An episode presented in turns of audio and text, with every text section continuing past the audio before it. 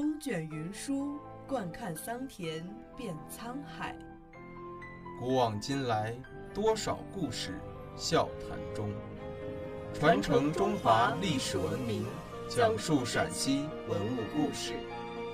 听众朋友们，大家好，这里是陕西文物之声，欢迎收听今天的栏目《漫步诗歌》。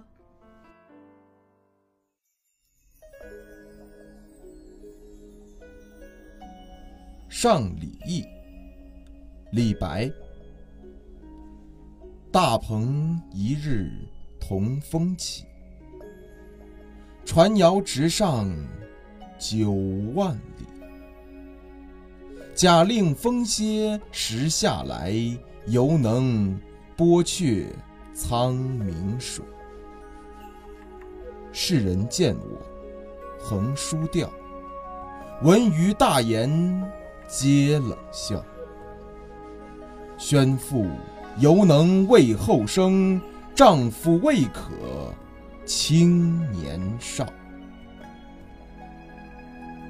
宣父是唐朝人对孔子的尊称。贞观十一年，唐太宗下诏，尊称孔子为宣父。这句诗所用典故是《论语》里孔子说的“后生可畏，焉知来者之不如今也”。该诗是李白青年时期的作品。李益在唐玄宗开元七年至九年前后，曾任渝州刺史。李白游渝州夜见李益时，因为不拘俗礼，且谈论间放言高论，纵谈王霸，使李益很不高兴，史称李益颇自矜。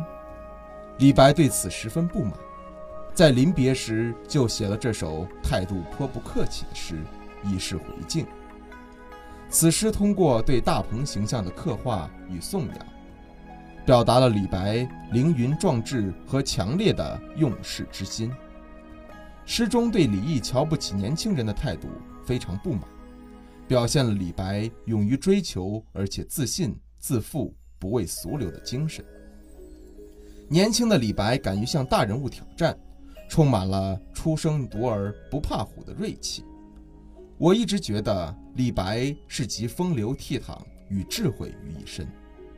其实这首诗中主要运用的还是《庄子》里的典故，他的意思是：别以为我太高调，笑话我。我告诉你，孔子说过“后生可畏”，等有一天我发达了，有你好看的。其实，大鹏是李白诗赋中常常借以自况的意象，它既是自由的象征，又是惊世骇俗的理想和志趣的象征。开元十三年，青年李白出蜀漫游，在江陵遇见了著名的道士司马承祯。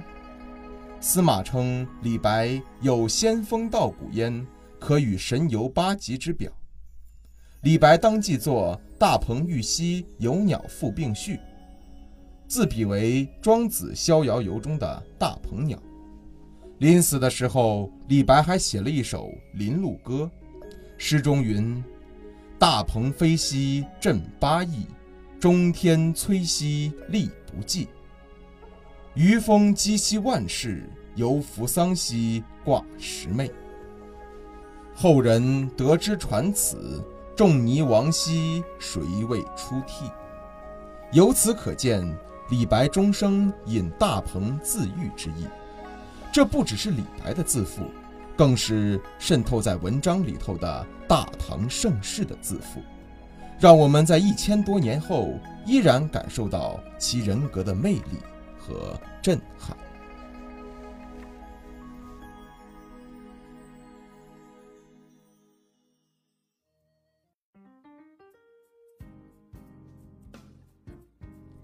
感谢收听今天的陕西文物之声，更多往期节目及相关文物动态，敬请关注陕西文物之声官方微博或登录蜻蜓 FM 收听。